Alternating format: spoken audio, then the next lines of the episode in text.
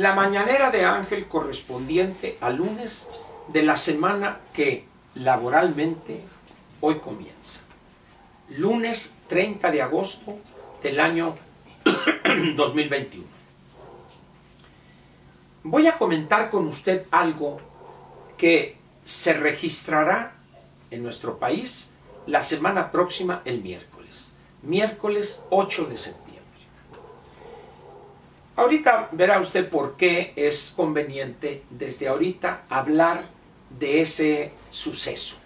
Mire, como sabe usted, la Constitución y la Ley Federal de Responsabilidad Hacendaria, que es la ley reglamentaria del artículo 74 constitucional, establecen como fecha límite para el Ejecutivo el 8 de septiembre a más tardar para entregar al Congreso lo que hemos dado en llamar el paquete económico. El elemento para mí central de ese paquete es el documento que se conoce como Criterios Generales de Política Económica. Otro, otro argumento, perdón, otro documento es la ley de ingresos, la iniciativa de ley de ingresos, y el otro es el proyecto de decreto de presupuesto de ingresos de la federación, que como sabe usted es responsabilidad única, constitucional, de la Cámara de Diputados. A la fecha, lo único que se ha mencionado es, por parte de, de este émulo de Benito Juárez, el nuevo secretario de Hacienda, que el presupuesto pues no va a tener esto, no va a tener lo otro, y por acá y más allá. En pocas palabras, nada ha dicho en relación con el nuevo presupuesto, excepto una declaración clara y que fue la siguiente. Lo dijo ante los diputados. Los tres proyectos prioritarios de este gobierno, llámense Aeropuerto Santa Lucía, Dos Bocas y Tren Maya, tendrán asegurados los recursos necesarios. Bien. ¿Qué significa esa declaración de este señor cuyo único mérito hasta la fecha es parecerse a Benito Juárez? Es que los demás programas, que las demás áreas del gobierno federal se jodan porque lo que importa es asegurar recursos para los tres juguetes del presidente. Aquí la pregunta que surgiría es, ¿será posible para el gobierno federal realmente obtener los recursos suficientes para satisfacer esas necesidades que cada día aumentan? Y ahorita veremos por qué. Primero, estos tres juguetes del presidente o caprichos o desatinos como guste usted, van a entrar en una dinámica el año próximo de una mayor demanda de recursos. ¿Por qué? Pues porque habrá que ordenar el material rodante del tren Maya. En el caso de la, del aeropuerto este de esta central camionera, ahora ya quieren adosarle una línea aérea, la línea aérea del bienestar. Hágame usted el refabrón cabor, diría Catón, y en el caso de la refinería, pues habría que hacer las erogaciones mayores porque supuestamente ya tendrían que empezar a llegar o a terminarse los equipos y ser instalados. Bien, pero dice uno, ¿de qué ha servido a este gobierno las carencias casi criminales en materia de medicamentos oncológicos, en materia de otro tipo de medicamentos para los niños con cáncer? ¿De qué ha servido la experiencia de los miles o, centenas de miles de fallecimientos como consecuencia del mal manejo de la pandemia? ¿No le ha enseñado algo eso al presidente? ¿De qué ha servido la tragedia de la infraestructura física en materia educativa, escuelas abandonadas, vandalizadas, una gran cantidad o un porcentaje muy alto de los estudiantes no podrán llegar con, en las mejores condiciones. sea porque sus padres por una razón u otra no se han vacunado, ellos mismos, menores de 18 años, la casi totalidad de ellos tampoco. Es decir, todo esto que el gobierno ha generado, ha creado, este desastre en materia de salud, ¿no le habrá dicho algo al presidente y a, los integrantes de una parte de su gabinete? Pero luego hay otros elementos. Está abandonada prácticamente la infraestructura de este país. Tradicionalmente se habla que nuestro país, por sus características, debe llevar a cabo anualmente una inversión en infraestructura del 25% del Producto Interno Bruto.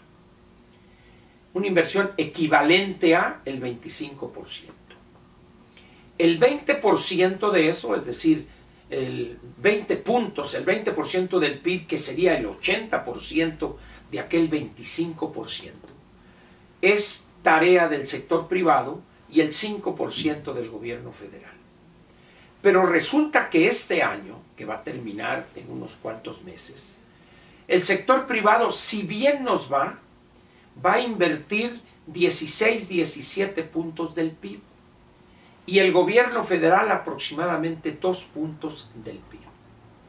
16 o 17 o 2 o 3, pues serían entre 19 y 20% del PIB. Es decir, faltarían 5 o 6 puntos del PIB para tener lo que es el monto mínimo aceptable para el funcionamiento del país. Hoy, carreteras, puentes, eh, puertos, etcétera, están prácticamente abandonados a su suerte porque todos los recursos se han ido a las obras que le son cercanas o que están en su corazón del presidente. ¿Será posible seguir manteniendo esa locura? ¿Será posible estar viendo casi 40 mil muertos por año y que lo más probable es que a como están las cosas crezcan en los siguientes años? ¿Será posible aceptarlo pasivamente? Porque no hay la disposición de detener al menos uno o dos años aquellas locuras y canalizar recursos para la salud, educación y la seguridad. ¿Será posible seguir creciendo esos montos de las aportaciones pensionarias que de acuerdo a lo planteado por el presidente, el año 2024 sería del orden de los 400 mil millones de pesos. 6 mil pesos bimestrales para 11 millones y medio de mexicanos. Dice uno, algo anda mal. Yo le diría no, algo anda peor. Y otra vez la pregunta, ¿por qué el presidente insiste en continuar por una ruta que nos lleva al desastre anunciado. ¿Estará tan mal el presidente de la cabeza que no es capaz de darse cuenta hacia dónde lleva al país y a su gobierno y a su economía? Y la respuesta es sí. Hacia allá va, va derecho y no se quita, va de frente y no se quita, y no le importa la salud de los gobernados, no le importa la calidad de la educación que reciben, no le importa el desastre en materia de salud, no le importa el estado de la infraestructura y mucho menos el número de homicidios dolosos en el país. Y entonces viene otra pregunta. ¿Qué es lo que realmente le importa al presidente? Es muy fácil darse cuenta de ello concentrar la mayor cantidad de poder en su persona, controlar a los otros dos, poderes de la Unión, el legislativo y el judicial, con mano férrea, y construir un gobierno unipersonal y de pensamiento único. Y piensa que así podrá designar a quien lo va a suceder como candidato o candidata y que con su fuerza y control férreo que ejercería sobre decenas de millones de mexicanos, esa persona triunfaría el, el 2024. Sin embargo, el presidente se equivoca rotundamente. Y este 6 de junio ya recibió una probadita. Y recibió una probadita en el centro de su poder, la Ciudad de México. Nueve alcaldías sufrieron una derrota aplastante. El mensaje lo envió el ciudadano. Pero también el corredor azul, que se llama la zona eh, oriente del Estado de México, que colinda con la parte poniente de la Ciudad de México. Fue un mensaje muy importante porque es aquí, en la Ciudad de México, donde el presidente ha concentrado sus decisiones, su control, teniendo a una persona que algunos ingenuos pensaban que tendría dignidad para hacer un gobierno propio. Y no ha sido así.